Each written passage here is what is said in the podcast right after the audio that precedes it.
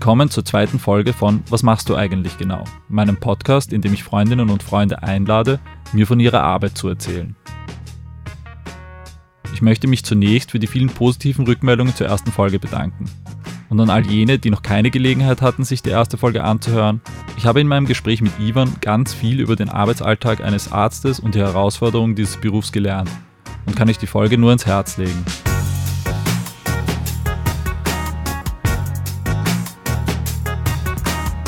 Nun aber zum Gast meiner zweiten Folge, Franziska Wallner. Franziska ist 32 Jahre alt, hat Politikwissenschaft an der Uni Wien und Geografie an der Universität von Amsterdam studiert und war anschließend unter anderem für das österreichische Bildungsministerium und die NGO Sea-Watch im Bereich Presse- und Medienarbeit tätig. Eine sehr vage Berufsbezeichnung, wie ich finde. Und Franziska findet das übrigens auch.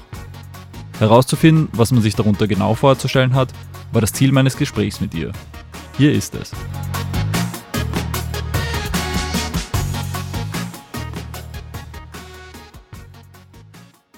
Franziska, was machst du eigentlich genau?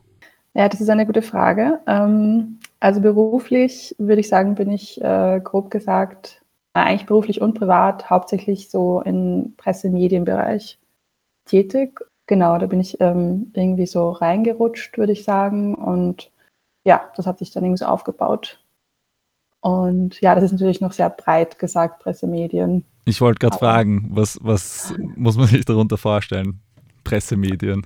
Also es kann in viele Richtungen gehen. Ich habe da recht unterschiedliche Erfahrungen gemacht. Ich war einmal im ähm, Pressebüro von einer Ministerin tätig und ähm, jetzt vor kurzem war ich bei einer ähm, NGO. Daneben bin ich auch schon ziemlich lange bei einem Blog, ähm, was ja auch quasi Medienarbeit äh, ist. Und ja, das mache ich jetzt schon ein paar Jahre quasi nebenbei, freiwillig. Was für ein Blog ist das? Das ist der Mosaik-Blog. Also unser Anspruch war damals, dass wir gesagt haben, okay, es gibt eigentlich nicht wirklich eine gute kritische oder kein gutes kritisches Medium in Österreich, dass die österreichische Politik kritisch, aber auch recht leicht verständlich aufbereitet. Und dann haben wir so quasi nach dem Motto so don't criticize the media oder wie das heißt, be the media oder so, so heißt es irgendwie, äh, haben wir dann gesagt, wir müssen das selber machen. Und dann haben sich äh, ein paar ziemlich coole Leute zusammengetan ähm, aus den unterschiedlichsten Bereichen und haben das dann aufgestellt. Und der läuft ziemlich gut. Also für österreichische Verhältnisse natürlich in der Medienlandschaft eher klein, aber in einer bestimmten Bubble kennt man uns und das ist schon ziemlich toll. Und würdest du sagen, du bist über den Blog in die Medien- und Pressearbeit gekommen oder ist, hat sich das parallel entwickelt? Ja, das ist eh immer so die Frage, was sozusagen die Ursache von irgendwas ist, aber ich glaube, das war auf jeden Fall ein wichtiger Ausschlag, also ein wichtiger ausschlaggebender Grund. Ich glaube, was grundsätzlich für Pressearbeit immer wichtig ist, ist, dass man gern schreibt, dass man viel liest, dass man als Kind wahrscheinlich schon viel gelesen hat und auch irgendwie gern geschrieben hat. Und das habe ich irgendwie immer gemacht. Und ich glaube, ich habe das einfach nie so als Möglichkeit gesehen, das auch irgendwie beruflich einzusetzen. Oder ich habe mir also ich habe das einfach nicht als wichtig erachtet oder habe das, ja, habe gedacht, das können quasi eh alle und das können ja auch sehr viele. Aber genau, dass sozusagen das Schreiben und halt das, der Umgang mit Wörtern oder mit Sprache halt so ein eigener, quasi eine berufliche Perspektive auch sein könnte. Daran habe ich eigentlich nie so gedacht. Und über Mosaik habe ich dann ähm, einerseits natürlich gelernt, auch so zu redigieren, ähm, auch Artikel selber zu schreiben, aber eben auch so Redaktionsarbeit, also auch ähm, Redaktionstreffen, besprechen, politische Dinge, also Auseinandersetzungen auch besser zu beobachten und sie dann eben auch in Texte quasi wieder zu übersetzen. Also das war auf jeden Fall mal ein wichtiger Schritt in die Richtung. Würdest du sagen, dass da vor allem die Kollaboration hilfreich war oder im Vordergrund war und dass du sozusagen über die Kollaboration dann auch ähm, das Selbstvertrauen bekommen hast, zu sagen, ja, das ist eigentlich was, was ich gut kann und in die Richtung möchte ich weitergehen? Also die Zusammenarbeit war auf jeden Fall sehr wichtig, also unter den Redakteurinnen ähm, und Redakteuren, aber halt auch die ganze ja, praktische Erfahrung dann. Also sozusagen, ähm, was braucht ein Text? Weißt du, was macht einen Text aus? Wann ist er gut? Was braucht es am Anfang? Wie ist ein guter Teaser? Also so die ganzen Basics.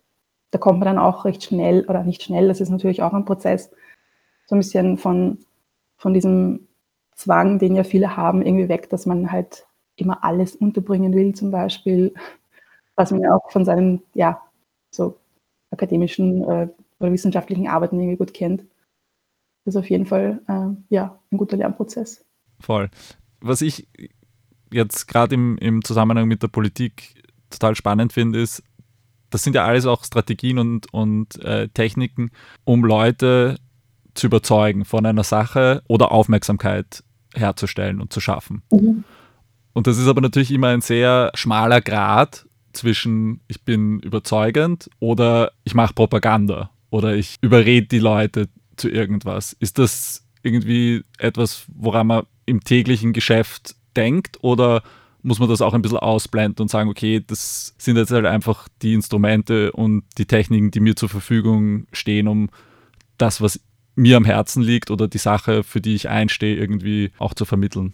Ja, also natürlich ist das immer eine Frage, also sie kommt halt immer wieder auf und ich glaube, da muss man auch jetzt gar nicht so naiv sein. Also wenn man etwas erreichen will, egal jetzt auf welcher Ebene, ob das jetzt mit einer Partei ist oder mit einer NGO, dann setzt man die Mittel ein, die man hat. Also da, das ist so. Aber natürlich gibt es dann auch sozusagen Grenzen oder halt auch zum Beispiel ethische Fragen. Ja. Also bei der NGO, wo ich jetzt war, das ist eine zivile Seenotrettungsorganisation, die heißt Sea-Watch.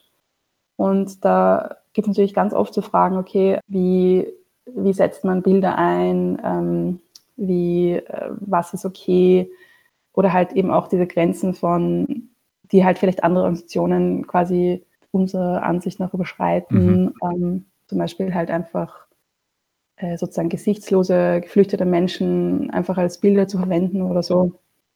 Genau. Wie, wie also schockierend also darf man sein. Ne? Genau, genau, genau. Also das ist natürlich auch immer so eine Frage, geht man einfach raus mit ähm, Fotos von ähm, ertrunkenen Menschen, ja. Also ja. das ist halt so. Und da sagen manche, ja, das ist wichtig zu schocken und das ist halt kein Argument, dass Leute sagen, ich will das nicht sehen, weil es passiert halt. Und nur weil man nicht hinschaut, passiert es nicht nicht. Aber auf der anderen Seite, ja, gibt es halt auch Stimmen, die sagen, jede Person soll das Recht haben, selbst zu entscheiden, ob man das sehen will oder nicht. Wie ist deine Einstellung da dazu? Ja, ich bin da irgendwie noch ein bisschen unschlüssig. Also ich finde es auch manchmal too much. Also wenn man sozusagen auf so einer Facebook-Timeline einfach scrollt und man sieht halt dann, ich weiß nicht, also ich kenne halt Leute, die auch viele Freunde zum Beispiel haben ähm, aus Ländern, wo Krieg ist und die haben dann in ihrer Timeline ein Kriegsfoto nach dem anderen und halt nur noch Fotos von Leichen und die sagen dann auch, also packen das halt auch nicht und das verstehe ich halt auch, ja. Und man kann halt seine Facebook- und Instagram-Timeline auch sozusagen nur bis zu einem gewissen Grad selber entscheiden, was da kommt. Also ich finde, genau, einerseits ist natürlich, du weißt nie, was die Person für einen Hintergrund hat, die das sieht, was du sozusagen da reinwirfst. Und auf der anderen Seite hat es halt manchmal auch so ein bisschen einen Abnutzungseffekt sozusagen, dass man halt dann Bilder sieht und man sieht es halt auch gar nicht mehr wirklich. Also ich finde es eine schwierige Frage. Ich habe da kein, keine abschließende Meinung dazu. Vielleicht machen wir das Ganze ein bisschen ähm, konkreter. Nachdem du im Mosaikblog tätig warst, du hast schon angesprochen, du hast dann einen Job im Bildungsministerium gehabt und jetzt auch bei Sea-Watch. Und vielleicht erzählst du einfach ein bisschen von den einzelnen Joberfahrungen, die du bis jetzt gemacht hast, was dort deine Aufgaben waren, wie du das Ganze irgendwie mitbekommen hast und vielleicht auch, was die Unterschiede der beiden Jobs waren, die du schon erwähnt hast. Also es war ziemlich unterschiedlich. Also ziemlich gegenteilig sogar. Der erste Job, den ich konkret so im Pressebereich eben hatte, war vor, es hat vor zweieinhalb Jahren, glaube ich, begonnen. Also es war so Dezember 2016.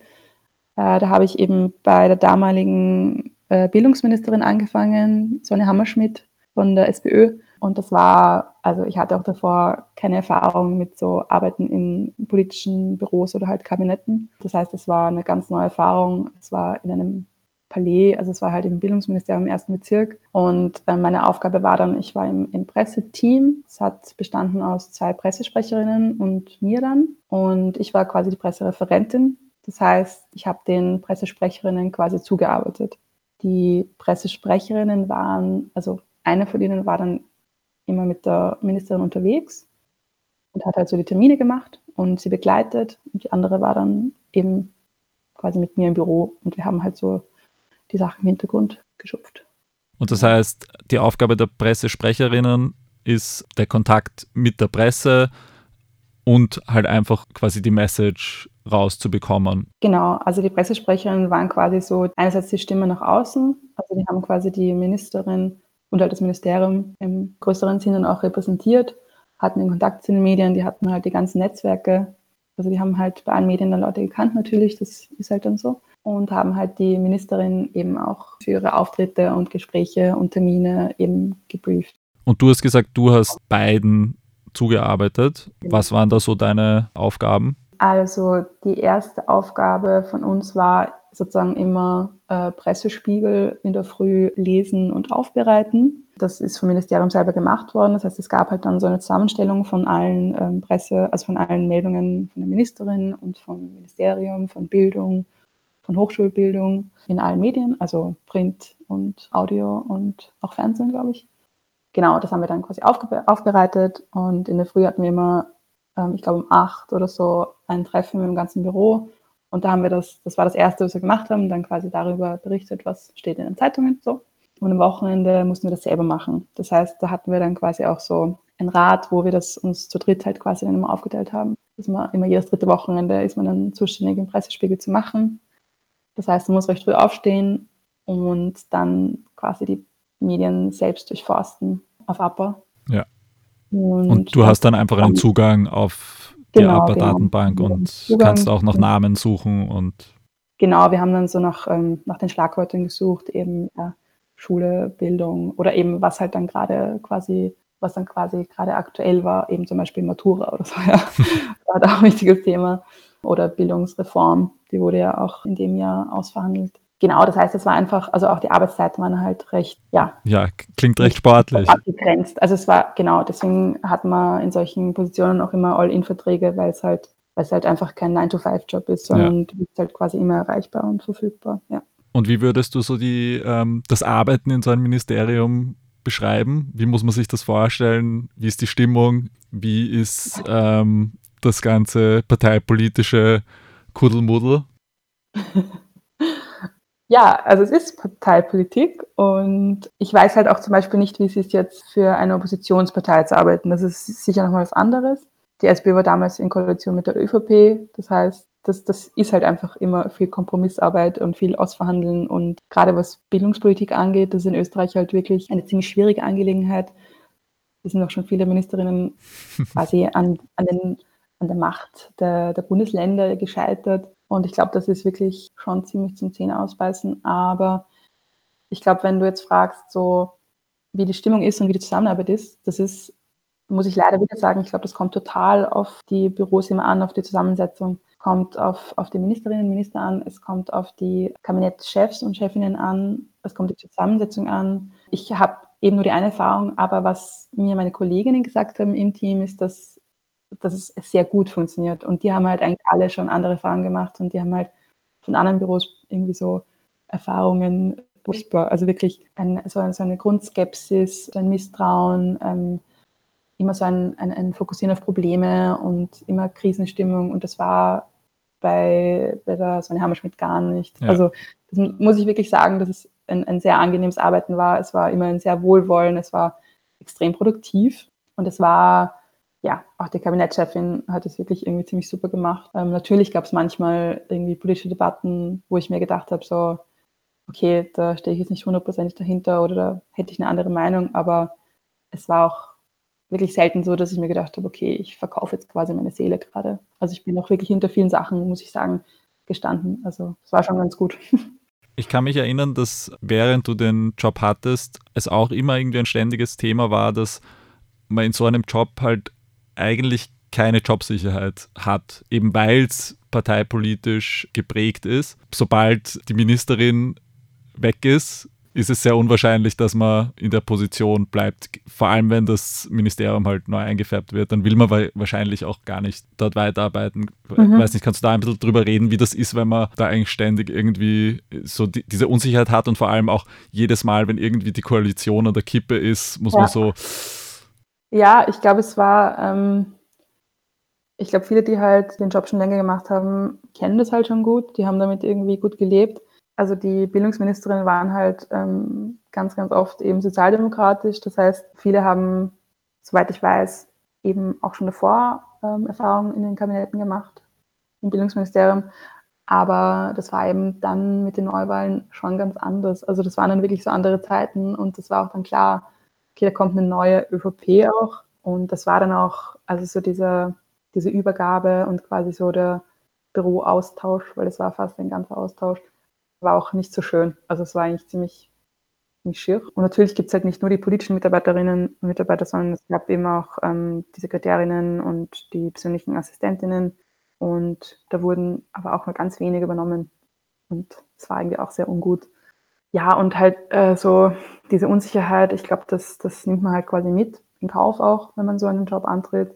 Ich habe mir natürlich dann gedacht, okay, ein Jahr ist jetzt nicht so viel, weil also die Neuwahlen waren halt ja ziemlich genau ein Jahr, nachdem ich angefangen habe. Aber ich muss auch sagen, es hat mir auch dann ein bisschen gereicht, die Erfahrung, weil es eben extrem auslaugend war. Es war wirklich fordernd. Ich habe ziemlich wenig soziales Leben daneben gehabt, mhm. weil man halt einfach wirklich viel arbeitet. Man ist halt, man kann nie abschalten, weißt du, das ist nicht so, dass du halt von der Arbeit weggehst und ja. du drehst den Computer ab oder dein Handy, weil dein Handy ist auch dein Computer. Das heißt, du bist halt immer erreichbar, du hast deinen E-Mail-Account am Handy und das hat mich dann einfach wirklich auch ziemlich ausgebrannt und ich, ich hatte dann auch so ein leichtes Burnout am mhm. Ende oder war so an der Kippe und da habe ich ja gemerkt, okay, ich, ich würde das lange eh nicht durchdrucken. Das heißt, es war fast eine wenig Erleichterung dabei, wie es dann vorbei war. Ja, wobei natürlich, es war nicht schön, weil es war halt politisch furchtbar, aber es war trotzdem, also es hat mich nicht so fertig gemacht wie jetzt andere Kolleginnen von mir muss ich sagen. Jetzt äh, in der Retrospektive würdest du es noch einmal machen? Ja, tatsächlich schon, weil ich habe wirklich extrem viel gelernt. Also ich habe einerseits natürlich den Einblick bekommen, so wie läuft das ab, wie äh, schaut sowas von innen aus, wie arbeiten Leute zusammen, wie laufen diese ganzen Verhandlungen ab, wie ist Koalitionsarbeit eigentlich, aber auf, auf der anderen Seite auch die ganzen quasi ähm, Skills. Also wie schreibt man eine Presseaussendung, äh, wie macht man einen Pressespiegel, wie schreibt man eine Rede, wie macht man Terminvorbereitungen, wie bereitet man auf Interviews vor. Allgemein, ich habe auch ihren Facebook-Account betreut. Das heißt, wie macht man sozusagen, wie verpackt man halt politische Messages von ähm, Ministerinnen halt in Facebook-Postings, ja. Wie geht man auf Kommentare ein? Wie äh, moderiert man solche Diskussionen und diese ganzen Sachen? Also das war schon schon recht viel, was ich wirklich, ähm, ja, wo ich echt viel gelernt habe. Ist ja heute irgendwie ein total gefragter Skill auch. Ne? Also einerseits natürlich so den Social Media Account betreuen, aber dann eben auch, wie du sagst, auf Kommentare eingehen, auf eine Art und Weise, die einerseits die Message durchbringt und andererseits aber auch nicht zur Eskalation führt. Könnte ich mir vorstellen, genau. ist mit manchen äh, Trollen nicht immer ganz einfach. Genau, voll, ja, absolut. Was würdest du sagen, war dein was war deine Lieblingsaufgabe? Was, was hast du am liebsten gemacht in deiner Zeit im Ministerium? Ich glaube, ich fand es ähm, immer wieder ganz cool, wenn wir so Video-Statements aufgenommen haben, zum Beispiel mit der Ministerin und dann halt so das Wording dafür machen. Das ich, fand ich auch recht spannend, weil es halt dann nochmal quasi ein anderes Medium ist. Das ist halt dann nicht so geschriebenes Wort, sondern okay, das ist halt dann nochmal was anderes, wenn man so eine kurze Zeit hat und halt ein kurzes Statement nur abgeben kann. Das fand ich recht interessant. Reden schreiben fand ich ziemlich spannend eigentlich. Macht noch ziemlich Spaß. Stelle ich mir ultra schwierig vor, für eine andere Person schreiben, einer anderen ja. Person die Worte in den Mund legen. Ja, das ist am Anfang komisch, aber irgendwann kommt man da drüber hinweg. Ja. Und ja, das fand ich eigentlich ziemlich cool. Und das habe ich dann auch für Sea-Watch einmal gemacht und das fand ich auch extrem cool, weil es halt dann wirklich so sozusagen das, was mir Spaß macht und dann auch noch halt quasi mit genau der politischen Message, die ich halt auch total vertreten kann. Das fand ich richtig cool. Du hast jetzt schon kurz über Sea-Watch gesprochen, aber vielleicht bevor du näher über deine Aufgaben bei Sea-Watch redest, vielleicht covern wir kurz die Zeit dazwischen. Du verlierst deinen Job im Ministerium. Wie ist dann deine Perspektive? Wonach suchst du und wie kommst du dann schlussendlich ähm, zu Sea-Watch?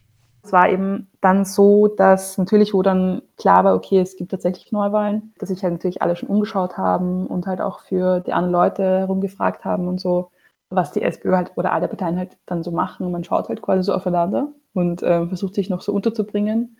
Wobei halt die Zeiten, wo man halt total einfach in den SPÖ-Netzwerken so Sachen sich zugeschupft hat, glaube ich, sind halt vorbei. Also es war halt auch wirklich nicht so leicht und viele haben dann auch noch länger gesucht nachher. Ähm, bei mir war es dann so, dass eine Kollegin quasi im, im Haus gehört hat, dass ähm, sie in einer anderen Abteilung im Ministerium noch Leute suchen für die EU-Ratspräsidentschaft, die ja dann im darauffolgenden Jahr äh, Österreich hatte. Und da haben sie dann noch zusätzlich Leute aufgenommen für ein Jahr befristet. Und das konnte ich dann machen. Und das war dann letztes Jahr in der Abteilung EU-Koordination. Genau, und das war dann eben befristet und war quasi, da haben halt alle Ministerien zusätzlich äh, Leute aufgenommen für hauptsächlich für die ganzen Veranstaltungen, die es dann eben gab im Rahmen der Präsidentschaft. Ähm, das heißt, es war eigentlich vor allem so Veranstaltungsmanagement und so Treffen organisieren. Es gab halt ständig irgendwelche bilateralen Treffen. Und das war dann schon ein bisschen, also für mich ein bisschen schwieriger zu vereinbaren, weil das halt dann einfach die neue Regierung war. Ich wollte gerade sagen, du arbeitest dann ja auf einmal für die andere Seite, ne? Das ist ja. Äh, ich habe dann für die andere Seite gearbeitet ja. und ich war tatsächlich ähm, dem Bundeskanzler untergeordnet. Also mein Vertrag ist über das BKA gelaufen, also über das Bundeskanzleramt. Und das war schon. Das heißt, also, unter kurz, ihr seid jetzt Buddies. Ihr seid jetzt Homies for ja, life. Das kann man so sagen, ja. ja. Nein, aber das, das, war wirklich, also da hatte ich wirklich regelmäßig Sinnkrisen und ja, das ähm, kann man auch schlecht entschuldigen, muss ich sagen. Auf der anderen Seite ist es aber trotzdem so. Ich finde, es gibt halt trotzdem auch ähm, so ökonomische irgendwie Zwänge und so. Ja, na klar. Und, genau, und ich habe halt davor wirklich ziemlich lange mit sehr wenig Geld äh, gelebt und hatte auch einen Kredit noch abzubezahlen für mein Studium. Das heißt, das war einfach auch wirklich eine Frage, okay, ähm, ich würde dann ein Jahr gut verdienen, ich kann erstens meinen Kredit abbezahlen und kann vielleicht sogar was sparen. Und das habe ich mir damals eben schon gedacht, dass ich danach eben vielleicht etwas Cooles machen kann, ein Praktikum oder so, oder eben irgendwo arbeiten, wo ich halt dann kein Geld bekomme. Und genau. das hast du dann ja auch gemacht, ne? Und das habe ich dann auch gemacht, ja. Ja, dann erzähl mal ein bisschen, wie du zu der Sea-Watch-Sache gekommen bist. Also gekannt habe ich es eh schon länger, ähm, aber es war halt immer recht abstrakt für mich, weil in Wien es sowas eigentlich nicht wirklich gibt. Also es gibt halt Seenotrettungsorganisationen in Deutschland, einige und ein paar in Italien und Spanien und Frankreich, glaube ich, aber halt vor allem Deutschland und in Österreich nicht. Und deswegen habe ich halt vor allem mitgelesen. Und für mich war das halt sozusagen zivile Seenotrettung und halt Sea-Watch war für mich so das Symbol quasi dafür, das hat dafür gestanden, war halt für mich so die politische Arbeit, wo ich gedacht habe, okay, das ist das, was gerade am meisten Sinn macht. Ja. Also da, das ist quasi so die politische Krise, die es gerade gibt und es sind auch die Akteurinnen, die der EU-Migrationspolitik wirklich aktiv entgegentreten, also auch praktisch. Ja. Die sind draußen im Mittelmeer, retten Leute. Also das war für mich damals irgendwie so, ja, halt, da habe ich mir echt gedacht, okay, das macht politisch wirklich extrem Sinn. Und ähm, dann habe ich zufällig, ich auf ihrer Website und habe eben gesehen, dass sie, also sie haben immer wieder Praktika ausgeschrieben, aber eben meistens so für äh, im Rahmen von so Pflichtpraktika, die man halt machen muss im Studium. Und dann habe ich eben dieses eine Praktikum gesehen, wo das eben nicht verlangt wurde. Und dann habe ich mir gedacht, okay, ich muss mich bewerben. Und das war dann, glaube ich, Ende Dezember. Da war ich noch in meinem alten Job. Dann habe ich mich beworben und dann habe ich mit denen auch ähm, öfter telefoniert, also sie haben sich dann auch gemeldet und waren natürlich auch extrem kritisch, so was meine Arbeitserfahrung davor angeht. Ja. ja. Also ich, ich musste das dann schon noch erklären und mich rechtfertigen, was ich auch verstehe, äh, weil es halt schon natürlich für die so ein, am Papier quasi ein, ein krasser Gegensatz war, ja, oder halt so ein Schwenk, so okay, zuerst für die Regierung oder noch schlimmer für ähm, Sebastian Kurz, also wenn man es halt quasi so simplifiziert. Ja. Und jetzt ähm, müsste er mit uns äh, quasi Flüchtlinge retten. Aber schlussendlich konntest du sie äh, überzeugen bei dem Interview und genau. ähm, hast dann das Praktikum bekommen. Und wann ist das losgegangen? Ich glaube, am 20. Februar oder so bin ich dann raufgefahren. Oder es war halt wirklich so, ich hatte den letzten Arbeitstag und dann irgendwie zwei Tage später bin ich schon nach Berlin gefahren und habe dann angefangen. Jetzt erzähl ein bisschen, was hast du, was hast du dort gemacht? Was waren deine Aufgaben bei Sea-Watch? Also das war eben recht anders als im Ministerium. Also man muss dazu sagen, dass ich da quasi reingekommen bin in eine Zeit, wo ziemlich viel Umbruch war. Also einerseits sind, ist das Büro umgezogen und ich habe eben das alte Büro noch gesehen und das hat mich dann schon ziemlich gestresst, weil es halt ja, weil es halt so ein Herumgewusel war die ganze Zeit und äh, es gab auch keine fixen Plätze. Das heißt, man hat sich halt immer irgendwas gesucht, wo es halt irgendwo was zu sitzen gab. Manchmal war es halt die Couch. äh, manchmal nur ein Sessel und es. Bisschen ähm, andere Arbeitsbedingungen, als du sie davor gewöhnt hast. Ein extrem andere äh, Arbeitsumfeld, genau. Und ähm, es gab halt auch nicht so dieses, okay, wir kommen um neun ähm, und gehen um fünf, sondern es war halt so, also die Arbeit hat auch erst halt gestartet, so gegen Mittag. Okay. Also vor allem so. Klingt sehr nach Berlin. Erfüllt gerade total meine Klischees, die ich von Berlin habe. Ja, aber ich muss sagen, dass, also ich habe von anderen Leuten gehört, dass das auch nicht für alle Organisationen in dem Bereich irgendwie so gilt. Also auch da gibt es total unterschiedliche Arbeitsweisen. Ja. Und die meisten arbeiten, also die, die stehen quasi auf und arbeiten dann eh schon zu Hause. Das heißt, es ist auch nicht so, die Arbeit war auch nicht so ortsgebunden an das Büro. Also ziemlich viele haben viel von zu Hause gearbeitet, viele waren noch viel unterwegs. Die Leute sind auch immer wieder dann quasi auf Mission mitgefahren oder geflogen, weil es gibt ja nicht nur das Schiff, sondern es gibt auch zwei Leichtflugzeuge, die auch über dem Mittelmeer operativ tätig sind.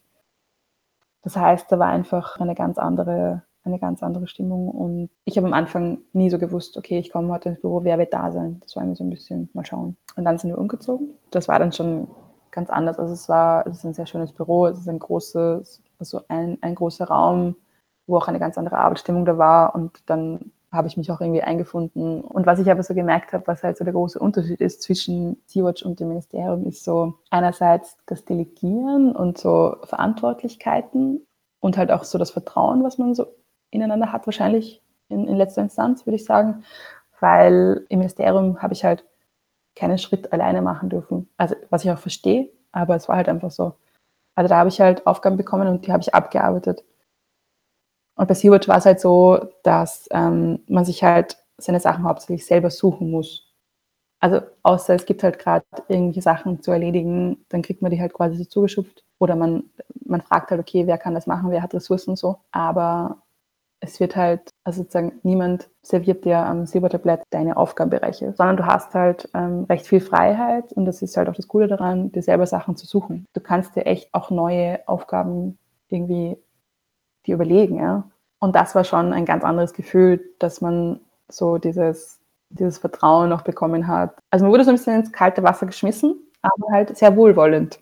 Also es war so, okay, da gibt es was zu tun, mach es.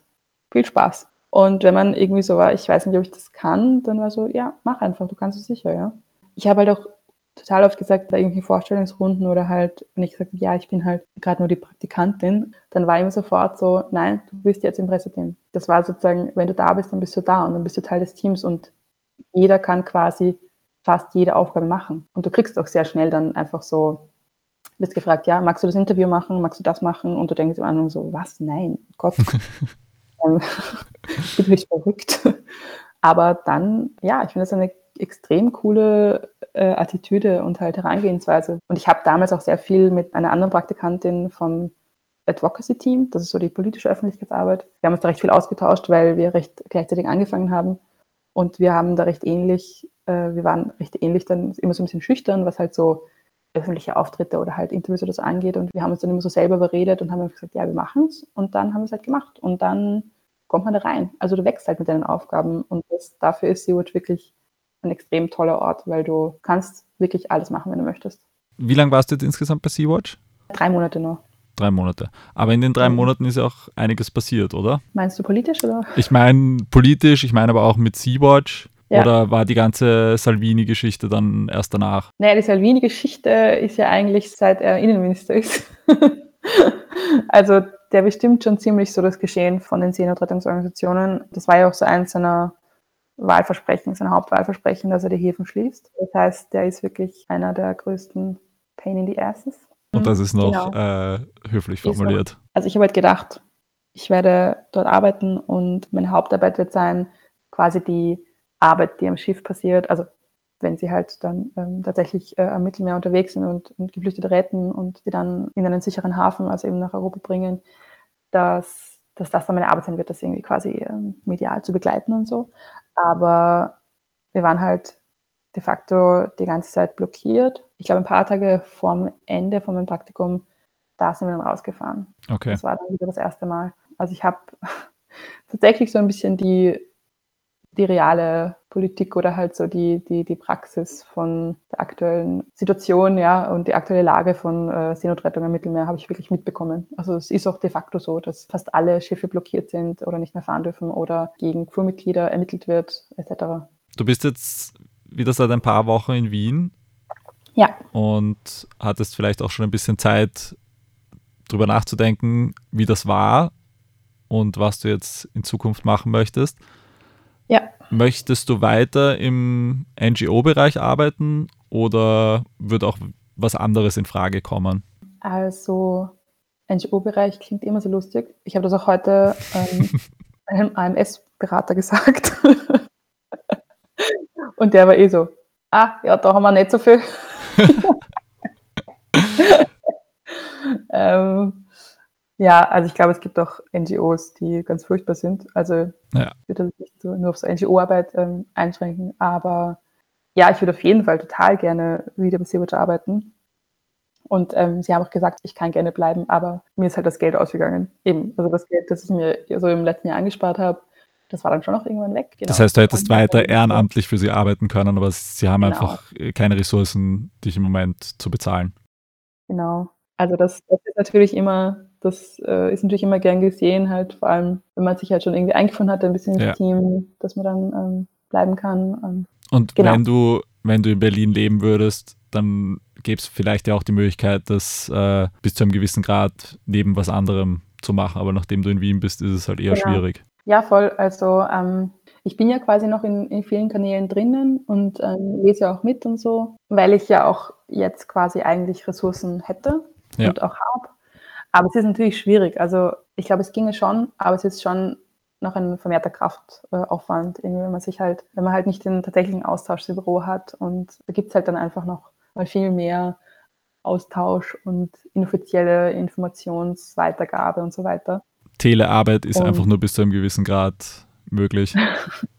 genau, genau. Und ich glaube, natürlich macht das auch ein bisschen die Arbeit von Sea-Watch aus, dass, es, dass sowas immer möglich ist. Also wir haben zum Beispiel jedes Treffen hatten wir immer mit so einem kleinen Gerät, ich weiß leider nicht, wie das heißt, wo Leute zugeschaltet waren. Es waren immer Leute auch quasi virtuell dabei. Und das finde ich schon super, dass das immer möglich ist, weil das halt so ein bisschen eine Realität war von der Organisation, dass halt immer Leute irgendwo anders auch sind oder eben am Schiff oder halt bei irgendwelchen Treffen woanders oder so. Aber ich glaube für mich, wenn ich halt dann nicht mal in Deutschland oder in Berlin bin, dann ist es halt schon irgendwie schwierig.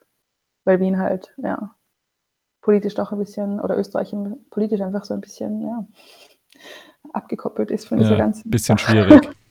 ja. ja. Aber ja, natürlich, also ich würde total gerne ähm, wieder zurück wenn es das nicht wird, und du musst jetzt auch gar nicht sagen, ob du im NGO-Bereich oder nicht im NGO-Bereich irgendwie was finden möchtest, aber gibt es irgendeinen Bereich, egal jetzt wie der organisiert ist, irgendein, ja. irgendeine Richtung, in die es dich gerade besonders zieht oder wo du sagst, das würde mich total interessieren, mal abgesehen jetzt von, von Sea-Watch? Ich meine, ich glaube dadurch, dass jetzt eben so im Presse- und Medienbereich, so, was auch immer das ist, das haben wir doch jetzt äh, etabliert, was das ist. Naja, also ich glaube, es ist, ähm, es ist noch eine, eine, eine, eine Riesenwelt äh, und halt ja. noch ganz viele andere Erfahrungen von Leuten und da gibt es noch ganz viel mehr. Aber ja, genau. Also ich habe natürlich da jetzt ein bisschen Erfahrung. Ich habe da ähm, reingeschaut und habe mir einen gewissen Erfahrungsschatz irgendwie erarbeitet. Und ich glaube, also ich habe jetzt, muss ich sagen, nicht so einen Stress, dass ich jetzt keine Arbeit finde in dem Bereich. Ja? Und ich glaube, das Gute ist, dass es eben einfach noch immer wichtig ist dass Social Media wichtig ist. Und das gibt es quasi bei ganz vielen also Organisationen, aber halt auch andere Stellen oder halt Behörden oder was auch immer. Also da bin ich jetzt, also da habe ich Du bist entspannt. Und ich bin recht entspannt, genau. Und was mich aber schon noch interessieren würde, ehrlich gesagt, ist quasi, weil halt, es ist einfach Computerarbeit. Du sitzt halt den ganzen Tag vom Computer. Und das finde ich eigentlich nicht so leibend. also natürlich muss man es irgendwie mögen und es ist halt der Inhalt, der das dann quasi erträglich macht. Aber eigentlich würde ich schon noch gerne irgendwas Praktisches machen. Ja. Das heißt, ich würde eigentlich noch gern sowas wie die Sani-Ausbildung oder so machen. Weil, also natürlich klingt das ein bisschen komisch, aber es ist halt trotzdem auch sowas, was zum Beispiel am Schiff jetzt bei den Missionen auch tatsächlich gebraucht wird. Also es braucht halt medizinisches Personal oder eben halt ähm, Sanitäterinnen. Und da habe ich mir gedacht, okay, das könnte man dann irgendwie gut zusammenbringen. Wie lange dauert so eine Sanitäterausbildung? Ja, das geht eben relativ schnell. Also ich glaube, es gibt so Intensivkurse und da ist halt dann der erste Baustein, der dauert dann quasi nur so ein, zwei Monate. Und dann baut man halt darauf auf. Also dann gibt es dann noch so Notfallsanitäterausbildung und dann noch so ein paar extra Sachen und du brauchst dann noch Praxis. Aber ich glaube, in Wien geht es eigentlich ganz gut. Okay. Und irgendwie finde ich das gerade ziemlich spannend, da noch so eine ganz andere Schiene irgendwie Ja, voll. zu machen. Ja. So ein bisschen Ausgleich Zur Computerarbeit. zur Computer- und zur Kopfarbeit, genau. Ja. Ja. Vielleicht sprechen wir abschließend noch von der Konferenz, wo du gerade warst. England Ja. hatte gerade die Ehre, dich zu begrüßen. Du hast es leider nicht England. nach London geschafft, aber zumindest nach Coventry. Ja. Ähm, ja, vielleicht erzähl ein bisschen darüber, was du in Coventry gemacht hast. Also, das ist eh auch wieder so ein gutes Beispiel für dieses sehr schnell Verantwortung bekommen und halt einfach so Vertrauen. Also, ich war da mit einer Kollegin von Sea-Watch und ein, ein anderer Kollege hat da quasi sich beworben für die Konferenz, hat da so ein Abstract eingereicht. Also, die Konferenz heißt, warte, wie heißt die geheißen? Pirate Care, genau. Ich meine, ich muss dazu sagen, es waren nur zwei Tage und ich habe extreme Flugangst. Das heißt, ich musste sehr viele Medikamente nehmen. Deswegen war ich, glaube ich, auch gar nicht so nervös. Also wir hatten, ähm, wir waren im ersten Panel und haben dann so eine, eine Präsentation gemacht. Und ich war überhaupt nicht nervös, was mich extrem gewundert hat. Aber jetzt im Nachhinein denke ich mir, eigentlich macht das Sinn. Ja. Ich war einfach wirklich noch extrem ähm, ja, zu. Nein, aber die Konferenz war ziemlich cool und es ging halt um, um die Frage, wie so Organisationen oder halt generell von unten Care-Arbeit im weitesten Sinne quasi organisiert wird und wurde gerade in den letzten zehn Jahren, auch so nach der Krise, weil sich da zwangsläufig ähm, ziemlich viele Initiativen gegründet haben, gerade auch in Griechenland, Spanien und so. Und wir waren eben im Panel, das im ersten, der hat geheißen Criminalization of Care. Und da hat das eigentlich einfach sehr gut reingepasst, so dass wir quasi eine Aufgabe, also als Sea-Watch übernommen haben äh, 2015, die eigentlich halt vom Staat übernommen werden muss. Ja. Die das aber immer weniger gemacht haben. Das heißt, wir haben dann etwas gemacht, was eigentlich Aufgabe vom Staat ist. Und mittlerweile sind wir aber an dem Punkt, dass sogar das kriminalisiert wird. Das ist ja auch eine spannende Polarität zwischen einerseits dem Punkt, dass man sagt, das sind eigentlich alles Aufgaben, die der Staat übernehmen sollte. Also sei es jetzt Flüchtlingsrettung oder sei es jetzt einfach alles, was im Care-Bereich stattfindet. Ja, auch Gesundheitsversorgung. Genau, Gesundheitsversorgung, alles. Auf der anderen Seite ist es ja auch schön, dass es dann diesen Willen von NGOs aus der Bevölkerung gibt, da irgendwie solidarisch zu sein und was zu machen. Aber es ist Ja, halt voll. nicht ideal. Es ist ja nicht so, wie es Genau, eigentlich genau. sein sollte. Genau, und deswegen muss man halt schon sagen, so, es ist cool, dass es Sea-Watch gibt, aber eigentlich ist es voll traurig. Ja. Und das Ziel ist eigentlich, dass Sea-Watch nicht mehr existiert. Ja. Also, das, wir hatten jetzt gerade unser, unseren vierten Geburtstag, glaube ich. Wir offiziell gegründet haben wir es im Mai 2015. Und das ist extrem traurig. Das ist überhaupt kein Grund zum Feiern.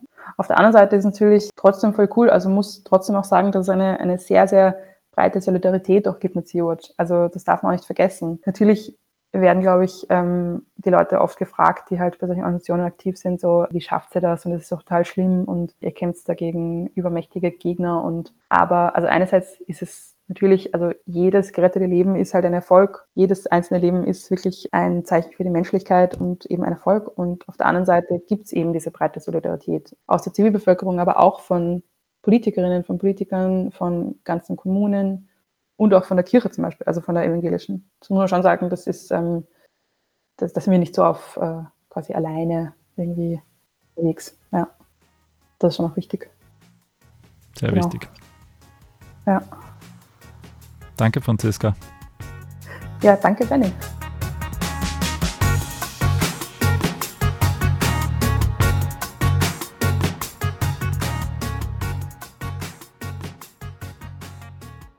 Ja, äh, ich glaube, das war's.